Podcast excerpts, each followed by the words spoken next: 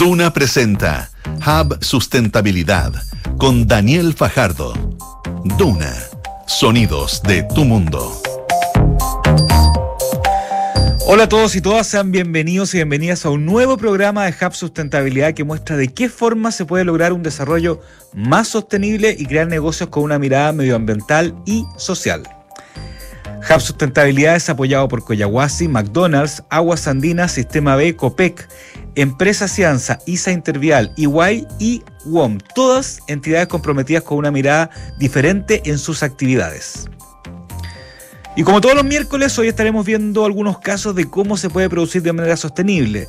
Esta vez hablaremos de energías renovables, principalmente de la solar.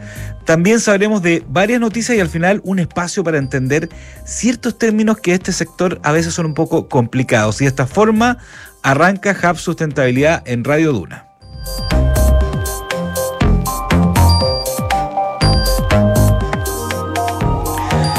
Y un reciente estudio de la consultora EY que analiza varios aspectos relacionados a las energías renovables no convencionales o energías limpias a nivel mundial arrojó entre sus resultados que Chile es el mejor país para invertir en este tipo de energía en la región, pero además que se ubica en la posición número 14 del ranking mundial, subiendo desde la posición 17 con respecto al informe anterior.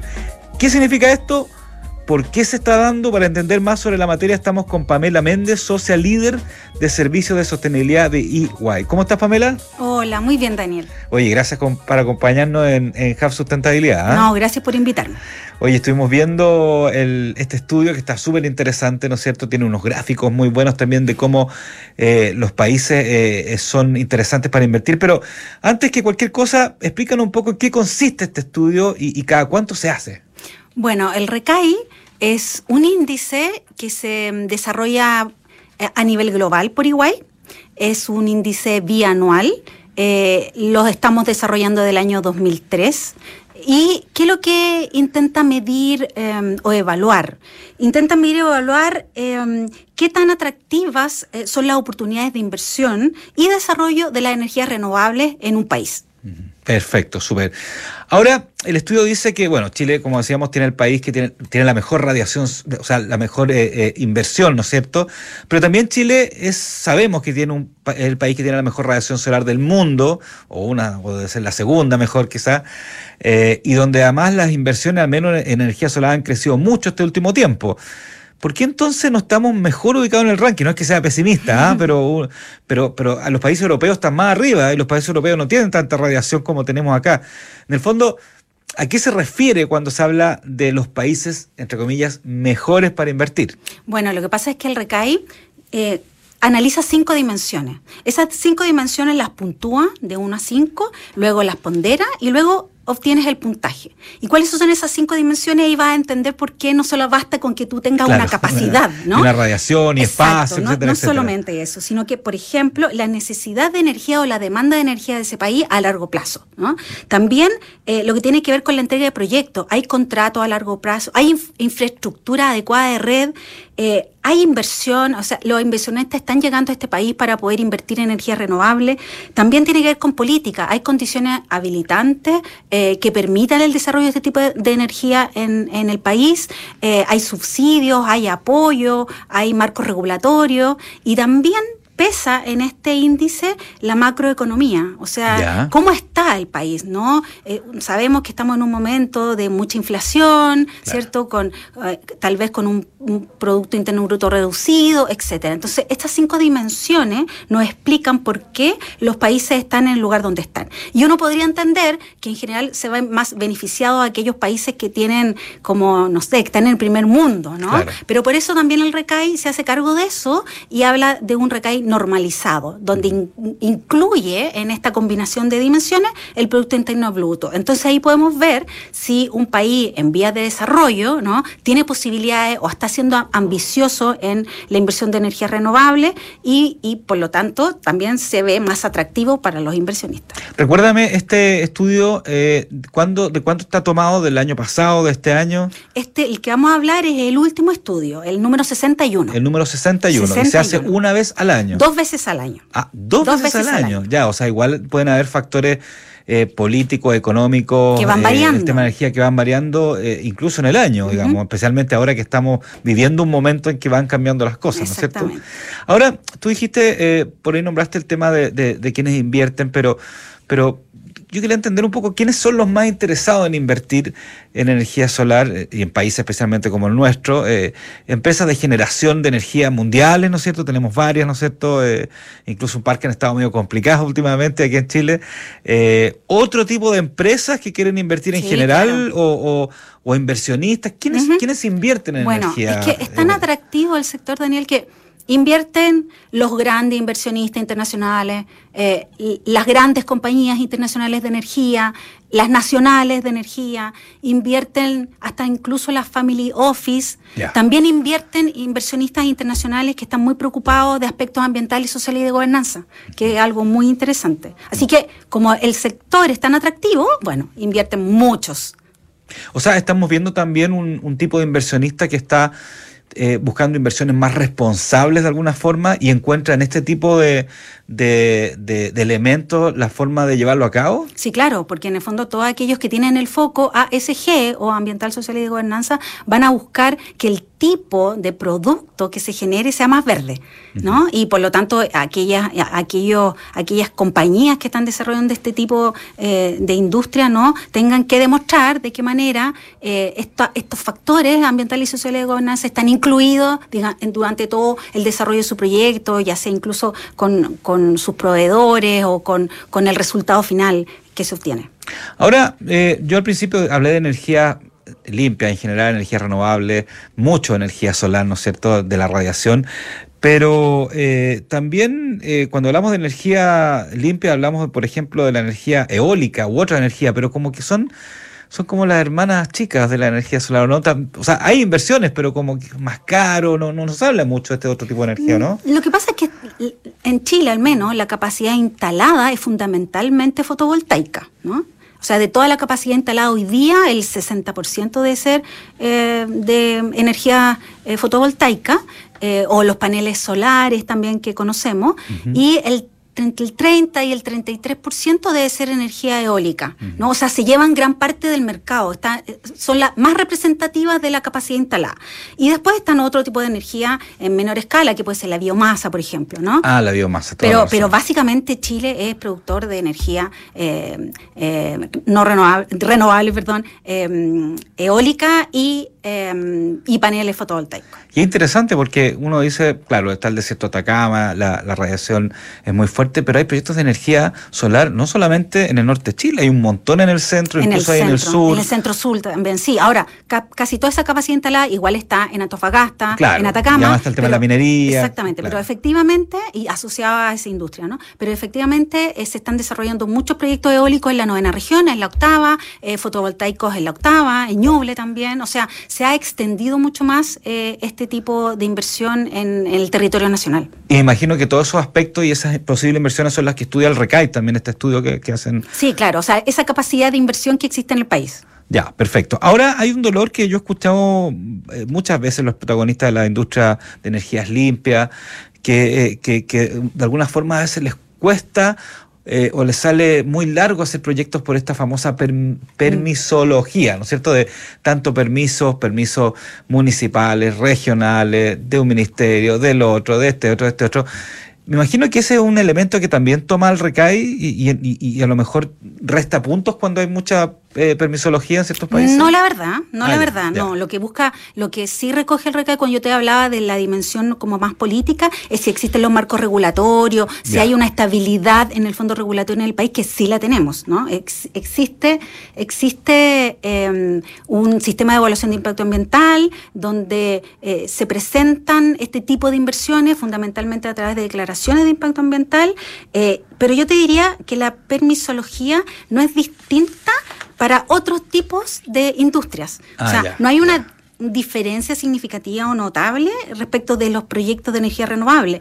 Yo más bien te diría que efectivamente los proyectos requieren una autorización ambiental y por lo tanto obtener su resolución de calificación ambiental, después ir a buscar los permisos sectoriales después de esta aprobación y eso toma tiempo. Eso toma tiempo, eso podríamos decir que prolonga o alarga el inicio de, eh, el, punto de partida de esos proyectos y ojalá eh, fuera más eficiente ese mm. tiempo, ¿no? Yo te diría que las dificultades están por otros lados, ¿no? Pero no necesariamente en, los permisos hay que obtenerlos. ¿Por qué otros lados están esas dificultades? Eh, yo diría que tienen que ver con la judicialización de los proyectos de energía, que hoy día tienen un porcentaje importante del universo total que está judicializado, aún obteniendo la resolución de calificación ambiental em, aprobatoria. Eh, ¿Y eso qué significa? Que este tipo de industria, aunque sea más verde o verde, ¿no? Tiene que establecer un relacionamiento con las comunidades, eh, las áreas de, operación donde se van a instalar. Entonces, finalmente, tienen que establecer un diálogo con esas comunidades, tienen que eh, dar a conocer sus proyectos, eventualmente eh, desarrollar distintas iniciativas, ¿no? Donde la comunidad los vea también como un buen vecino. Entonces, yo diría que por ahí están las dificultades. O sea, todos esos aspectos también sociales, ¿no es cierto?, de este concepto que se llama ESG o, ASG. Y justamente hablando de ese concepto ASG, eh, por último ya estamos casi en el tiempo, pero quería que nos contara un poquito sobre este premio de ASG para empresas que, que ustedes están eh, eh, lanzando en, en, agosto, digamos, ya estamos en agosto ya. ya estamos en agosto. ¿Verdad que ya estamos en agosto? No queda, no queda nada para las vacaciones de septiembre, no queda nada. Nada, nada. Pero cuéntame este premio. Bueno, te no, cuento. No, no, no, no desenfoquemos. Sí, esta es la segunda versión de este premio que lo que busca es destacar aquellas empresas o compañías que se han esforzado en aspectos ambientales, sociales y de gobernanza. Lo que estamos buscando eh, es, poder destacar eh, ese desempeño en estos aspectos, eh, destacar estas grandes iniciativas, destacar cómo estos tres aspectos también están integrados dentro de la organización o dentro de la compañía. Y bueno, invitamos a todas las compañías a que, a que revisen nuestra página web, descarguen el formulario, se presenten. Las postulaciones están abiertas hasta el 15 de septiembre de este año. ¿Cuál es la dirección de la página web? www EY Chile, esto se escribe eychile.cl. Ya, ya saben entonces ahí todas las empresas pueden eh, inscribirse eh, en este premio de ASG que tiene EY. Pamela Méndez, social líder de servicios de sostenibilidad de EY. Un millón de gracias por acompañarnos y contarnos todos estos detalles de la energía renovable. Seguramente vamos a estar aquí hablando de otros temas de sustentabilidad más adelante. ¿ah? Muchas gracias, Daniel. Gracias a ti. Chao.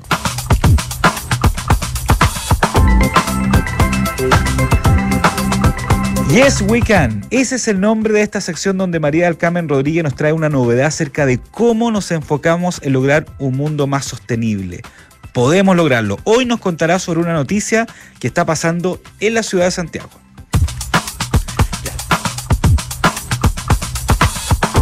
Un importante avance en materia de electromovilidad anunció el ministro de Transportes y Telecomunicaciones, que informó que actualmente el 31% de la flota de buses del sistema red corresponde a buses eléctricos y hoy Santiago ya cuenta con nada menos que 2.000 de estos buses. De esta forma, dos de cada tres buses son de alto estándar, reportando menos contaminación acústica y ambiental a conductores, pasajeros y la ciudad de Santiago, que ahora es la ciudad fuera de China con la mayor cantidad de este tipo de unidades. En concreto, el sistema Red Movilidad cuenta actualmente con cerca de 6.500 buses operando en las calles, de los cuales 4.260 son de alto estándar, entre los que se cuentan los ecológicos Euro 6 y los buses eléctricos. Junto con el anuncio del bus eléctrico 2000 en el sistema red, las autoridades del Ministerio de Transportes y Telecomunicaciones informaron del funcionamiento del electroterminal número 23 en Santiago. Este se encuentra ubicado en la comuna de Peñalolén, pertenece a la empresa STP y es el terminal con mayor potencia del sistema y 100% eléctrico, donde operan 184 buses eléctricos para 13 servicios que dan cobertura a la zona oriente de la capital.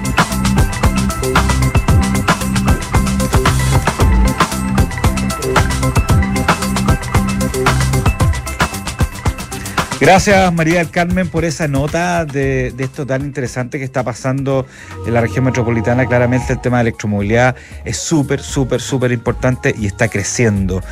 Eh, bueno, y hablando y siguiendo con el tema de inversión y negocios en energías renovables, como decíamos, hace unos 10 años que Chile se ha emplazado como un lugar donde se instala una serie de proyectos, especialmente solares.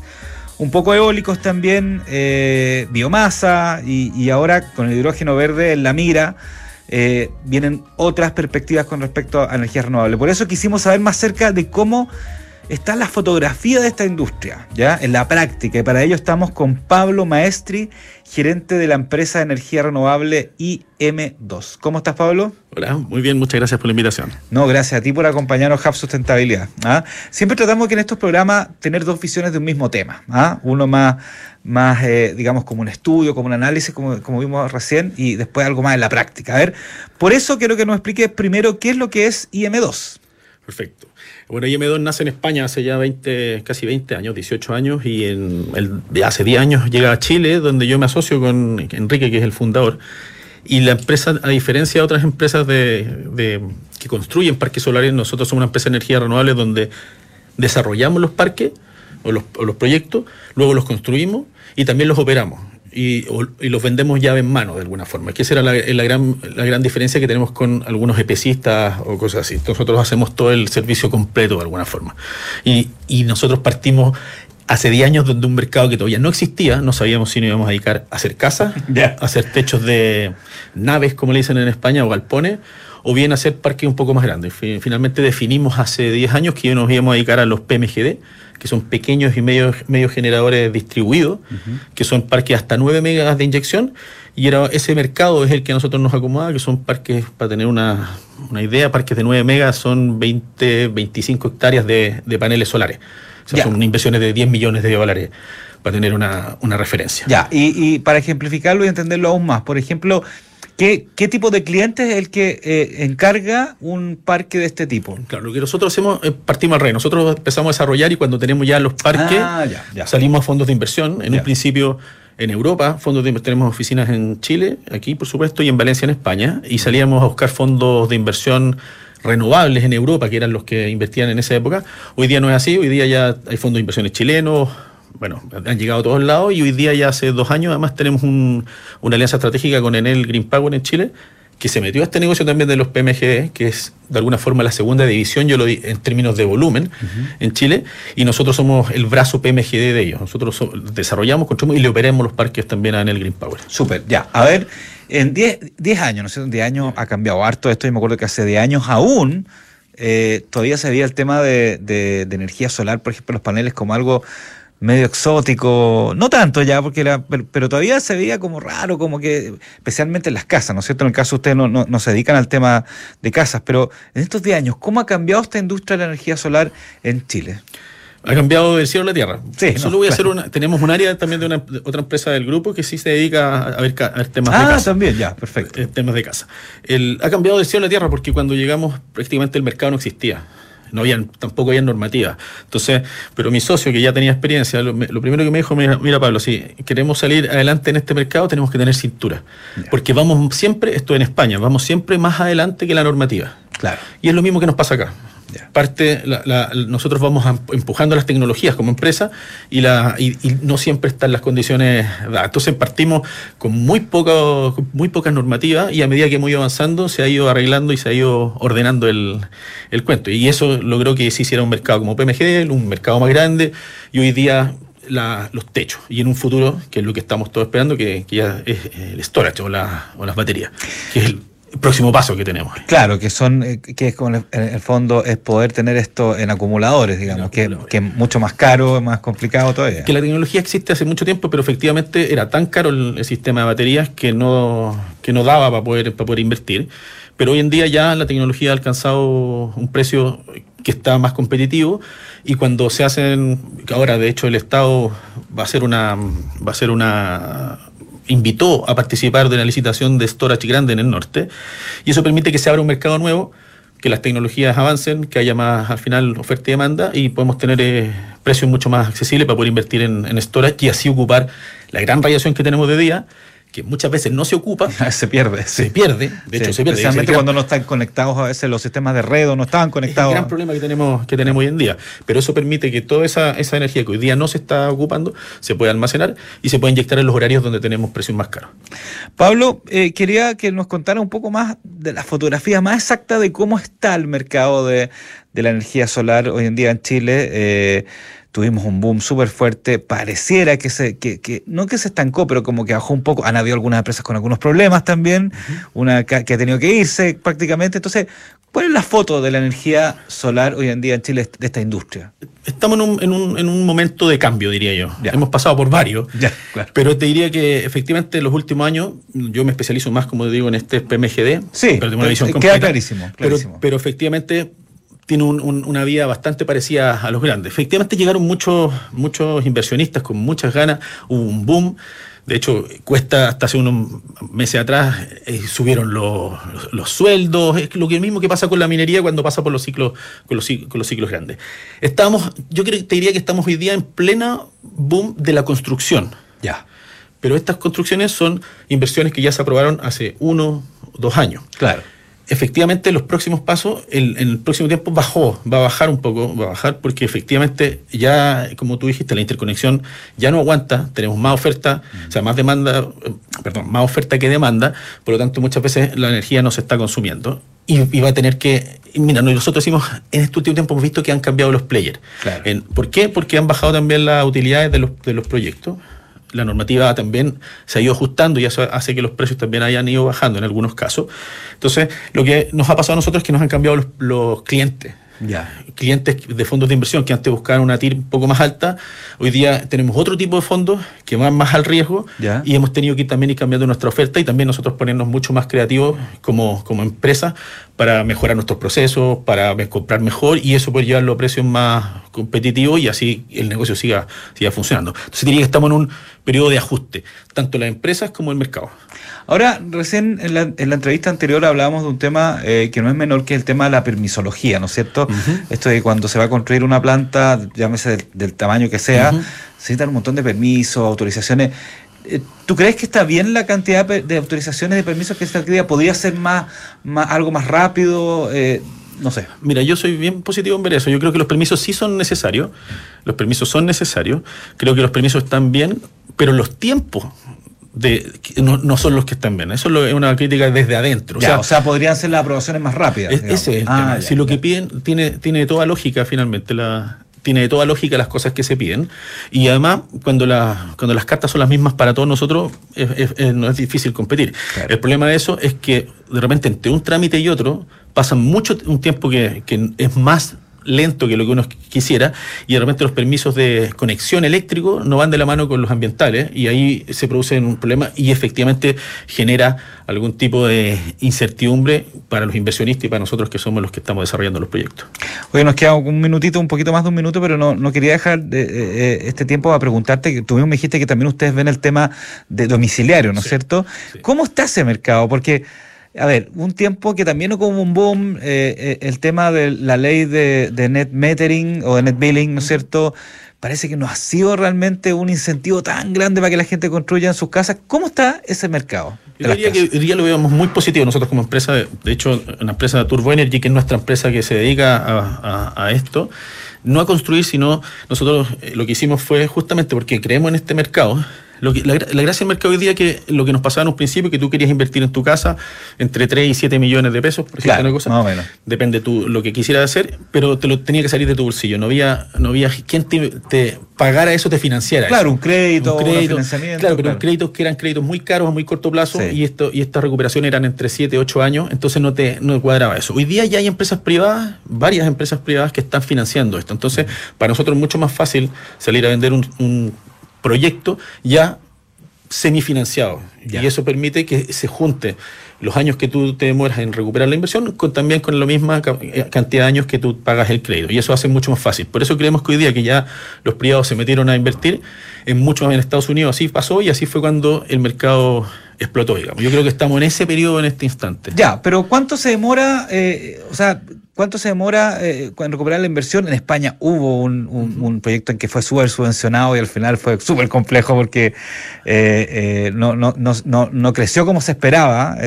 pero, ¿cuánto se demora en, en, en, recuperar la inversión una casa que quiere construir, poner paneles solares? Entre unos 7 y unos 8 años, depende de lo que sea. Pero los paneles duran 30. O sea, ah. si uno saca una TIR, que en la casa uno no la va a sacar, pero si sacar una TIR dura el proyecto, es un proyecto espectacular. los, en, 8 años, 7 años recuperas tu inversión y después tienes los otros 22 años directos que, que, toda esa recuperación se te da directo al bolsillo. O sea, yo lo tengo, yo tengo hace 10 años y hace mucho tiempo que no pago prácticamente nada en mi casa. Súper. Eh, Pablo Maestri, gerente de la empresa de energía renovable IM2, muchas gracias por acompañarnos Hub Sustentabilidad y eh, contarnos eh, ahí, donde están las, como las papas queman el tema de la energía solar, que es lo importante. Muchas gracias, aquí estaremos cuando tengan alguna duda. Muchas gracias. Gracias, hasta luego. Chao.